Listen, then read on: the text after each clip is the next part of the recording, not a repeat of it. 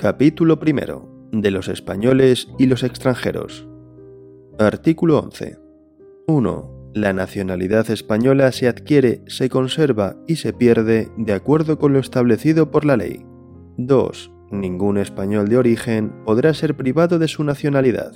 3. El Estado podrá concertar tratados de doble nacionalidad con los países iberoamericanos o con aquellos que hayan tenido o tengan una particular vinculación con España. En estos mismos países, aun cuando no reconozcan a sus ciudadanos un derecho recíproco, podrán naturalizarse los españoles sin perder su nacionalidad de origen.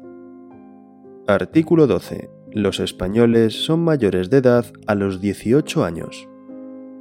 Artículo 13.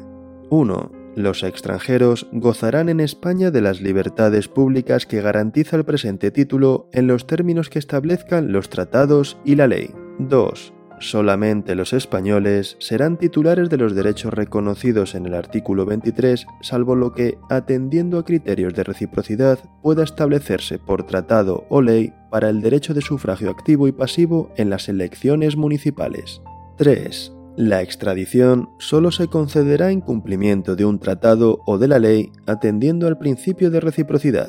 Quedan excluidos de la extradición los delitos políticos, no considerándose como tales los actos de terrorismo. 4. La ley establecerá los términos en que los ciudadanos de otros países y los apátridas podrán gozar del derecho de asilo en España.